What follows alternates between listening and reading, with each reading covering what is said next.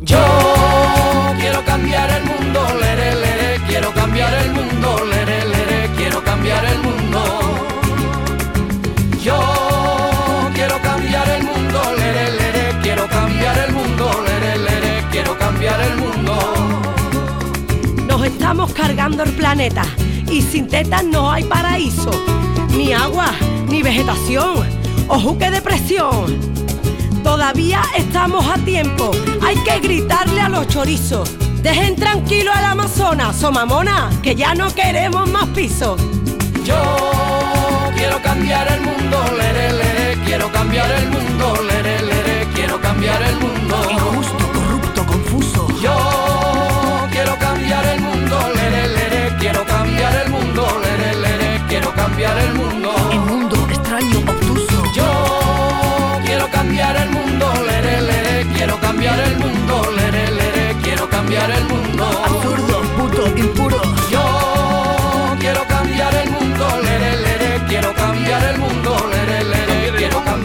cambiar el mundo. Qué utopía de Javier Bolaños. Cambio climático. Buenos días, Javier Bolaños. Hola, ¿qué tal Jesús? Hola, ¿qué tal equipo? ¿Cómo Buenos estás? días. Hola, ¿qué tal? Muy bien, muy bien. Eh, nada, deseando contaros cosas buenas porque hay de vez en cuando buenas noticias relacionadas con el cambio climático y si no directamente con el cambio climático porque vamos a hablar hoy otra vez de la contaminación por plástico, pero de una manera diferente.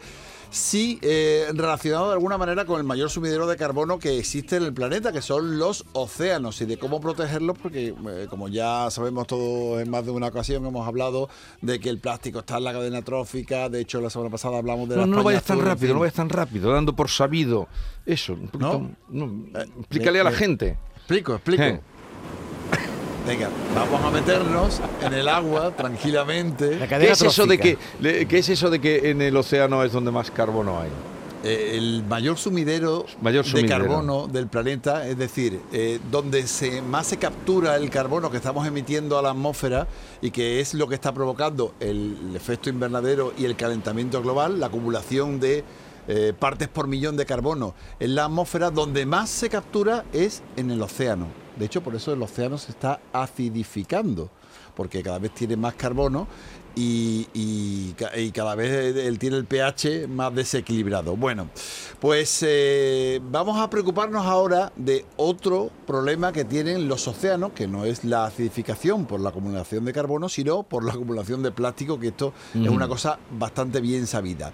Y vamos a ver cómo desde Andalucía se ha conseguido inventar, crear una bandeja de estas que tenemos eh, todos los días en los supermercados que tiene fruta o donde nos colocan el pescado o donde nos colocan la carne. Ese- esa bandera de plástico que generalmente acaba en el sitio que no debe porque Ujú. no se ¿Dónde hay que ponerla? En teoría hay que meterla en el, el, mm, contenedor amarillo. En teoría tiene que ir a parar ahí, pero muchas veces no va a parar ahí por muchas circunstancias. Una de ellas muy, digamos, muy, muy, muy prosaica, que es que huele mal, no se echa con los plásticos porque uno lo tira a la basura porque tiene restos de caldito de pescado, por ejemplo. Yo sé que eso pasa en, en casi todos los sitios. Y al final no acaba donde debe acabar. Y además, también es de todo sabido que no todo lo que se tira al contenedor amarillo al final se recicla convenientemente porque no todo es tan aprovechable como se dice que es. Entonces, tenemos a dos emprendedores andaluces que han conseguido fabricar una bandeja, pero de una eh, sustancia que no tiene nada de tóxico ni ningún problema. Es esto. Trabajamos con el arribazón, el alga de deriva, ¿no? Los que somos de zona costera, llegamos a la playa un día del año y tiene alga en eh, la arena. Entonces, el arribazón que tenemos en Cádiz, por ejemplo, son de algas pardas, algas moras, son una serie de algas grandes, ¿no? No son microalgas, son algas grandes. Y en el caso, en la zona de, de Tarifa, que ahora tenemos esta alga invasora, ya esa alga está mezclada con las otras algas que se encuentra y hemos trabajado también con ella. Es decir, este envase se puede hacer también con esa alga. Es decir, estamos hablando de un envase que no se hace con plástico, sino con algas, que no tiene ningún componente tóxico. De hecho, si llega al mar, los des- peces, se des- los peces com- se lo pueden comer. ¿Se lo pueden comer o se, Se lo pueden comer. O sea, es, es- es maravillosa la idea. Eh, todavía tiene un camino por recorrer porque se han presentado los prototipos, pero esta, este concepto ya lo trabajaba a- hace un año Sofía Tristancho y, y Víctor Manuel Pérez, que son los dos emprendedores que son de Jerez, con los que yo contacté hace un año. Pero me dijeron, a ver Javier, párate un poco porque todavía no tenemos todo estructurado convenientemente, no hemos hecho todas las pruebas. ¿Y qué han hecho? Pues se han unido a COAG Andalucía, se han unido a la Diputación de Cádiz, se han unido a la Universidad de Cádiz y han hecho un grupo que se llama Alga Ecopack para hacer estos pack sostenibles y que además sí que contribuyen a reducir las emisiones eh, de efecto invernadero. Y te va a explicar Luis eh, López, que es ingeniero de la Universidad de Cádiz, al que hemos escuchado, por qué. Estamos cogiendo una materia prima que es un desecho. Ese desecho, si no se trata, ese llega a un vertedero. En el vertedero se trata, se elimina, hay zonas en las que lo, lo dejan que se descomponga y emite CO2 a la atmósfera, hay zonas en las que lo queman y emite también CO2 a la atmósfera. Es decir, que ese desecho, aparte de que visualmente y estéticamente la, la playa molesta ¿no? y es suciedad, también contamina. Nosotros lo vamos a recoger, lo vamos a tratar, vamos a, a tener con él un servicio que se va a dar, que es el de tener estos alimentos ¿no? en las bandejas, y después este producto es compostable. Si un animal se traga el producto o lo tiramos en el medio ambiente, se deteriora muy rápidamente. De hecho, mm, puede incluso abonar un trozo concreto de tierra, ¿no? Cuando se descomponga. Eso es compostable, ¿no? Eso es el círculo completo. Vamos, que lo puedes echar en una maceta, en un jardincito que tú... Que se puede descomponer, que tú claro. tengas, se, se descompone, porque está hecho, como decimos, por algas. ¿Y qué pasa con las algas ahora en Andalucía? Pues que tenemos la Regulopteryx ocaburae, el alga invasora que está llegando a puertas a, a nuestras playas. Y son los arribazones los que se utilizan. Los arribazones son eh, los trozos de algas que, que llegan... eh, A la costa, grandes a la playa. A, la costa, efectivamente. Entonces... Matamos dos pájaros de un tiro, ¿no? Quitamos Claro. las algas invasoras. molesta Hombre, mucho. Eso, claro, eso es, eso es eh, perfecto. Están ya con el Encarece, eh, prototipo. se sabe, se sabe si va a encarecer, el- si es un producto caro, todavía no han llegado ahí, ¿no? Bueno, sí, ya sabemos, ya sabemos algo más sobre si este producto va a ser caro o barato. mm, Nos lo va a contar Luis. no solamente vamos a tener una viabilidad técnica, sino que el producto lo tenemos que llevar al mercado y tiene que ser atractivo para el mercado. Al final las empresas tienen una parte económica que no pueden eh, obviar, ¿no? Entonces los costes que nosotros pretendemos tener de esta bandeja tienen que ser por lo menos igual que el producto que ahora mismo compra la cooperativa de las virtudes, que en este caso están trabajando con cartón.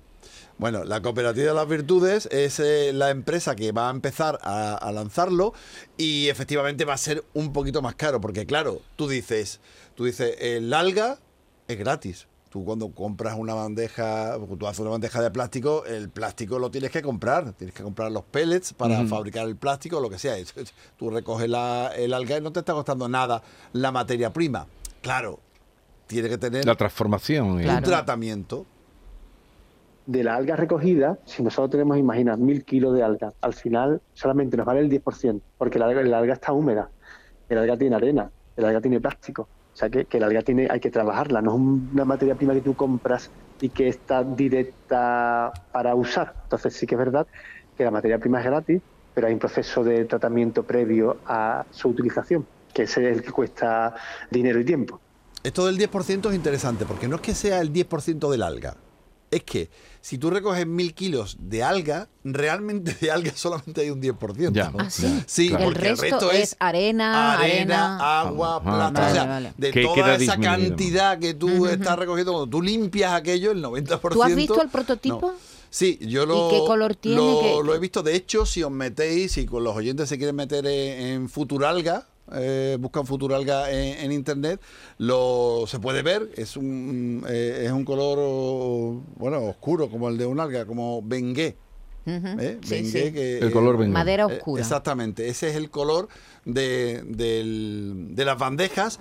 Y claro, han tenido que hacer muchas pruebas, como explica Luis, porque claro, son muchas las circunstancias que tienen que, tienen que ver. Haremos pruebas mecánicas, pruebas de esfuerzo, pruebas de trazabilidad de sabores o dolores, pruebas de humedad también. La, eh, la bandeja tiene que aguantar eh, en perfecto estado hasta que el producto se consuma. Tenemos unas pruebas que son químicas y tenemos otras pruebas que son de fuerza, ¿no? Para que todos los prototipos que vayamos, que vayamos haciendo concluyan en ese producto final, que sería la serie cero, que es un producto ya vendible en el mercado. Bueno, pues ya tienen ese prototipo, ¿eh? Tienen O sea que existe. hasta- La cosa es cómo llegar a eso que pueda ser costeable. Y... Sí, no, ahora mismo ya lo tienen casi todo, casi todo estructurado. Y, Yo creo que está- vamos está- muy lentos en... Vamos en- muy lento porque cuesta más. También, sí, que- que- ¿no? pero que vamos muy lento en la eliminación de los plásticos en los supermercados. Pero vamos Claro lento, vamos lento. Porque, Muy lentos. Porque, porque existe poca conciencia de la gente en general que mm, sigue acudiendo. Y luego, eh, porque hay circunstancias que se dan, que complican y que son absolutamente ridículas. Me comentaba el otro día un compañero que iba a un supermercado con su tupper. Y entonces cuando iba con su tupper, esta historia es bastante buena, iba con su tupper, entonces le ponen la carne o el pescado en ese tupper y le colocaron una pegatina con el, con el peso para que pase por, Por por caja. Ahora me comenta este compañero que no puede quitar la pegatina. Porque la pegatina eh, se adhiere muy bien, entonces empieza a tener pegatinas en el tupper y entonces le dicen, por favor, no me coloques la pegatina en el tupper porque no lo puedo limpiar. Y entonces Le ¿sabes ponen lo una hace? bolsa, le ponen claro, una bolsa de plástico dentro es y muy le meten difícil. dentro del el Es muy difícil. Entonces, claro, eh, Es muy difícil. Hay, hay una serie de circunstancias que dices tú, bueno, eh, es rocambolesco Es la, que ayer, la- la ayer- propia inercia, antes de ayer ¿no? compré dos puerros. Y cada Sí. puerro venía envuelto en una Claro. bolsa de plástico. Pues Y- si es y- todo, y la va todo en es que, eh, plástico. mm, debería haber ido a otro sitio a Dos comprarlo. manojos de puerro. No, no, dos puerros. Un- un puerro. envuelto. Unidad. Un puerro Sí. envuelto Ya. en un en plástico.